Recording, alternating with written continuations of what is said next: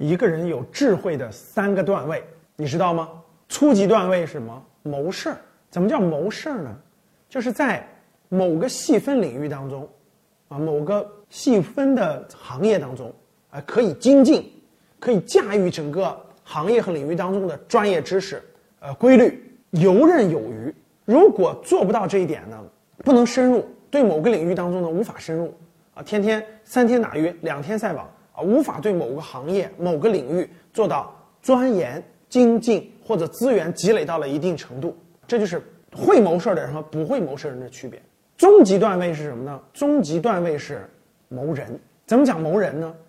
你发现没有？有的人就是情商非常高，他接触到的各方面人都能看到人的优点，看到人就看到人的天赋，看到人的优点，看到人擅长的一面，看到人的特长。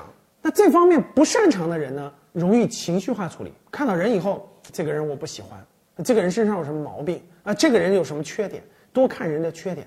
所以会谋人的人呢，善于把别人的优点融入自己的事业当中。那最高位是什么呢？谋局。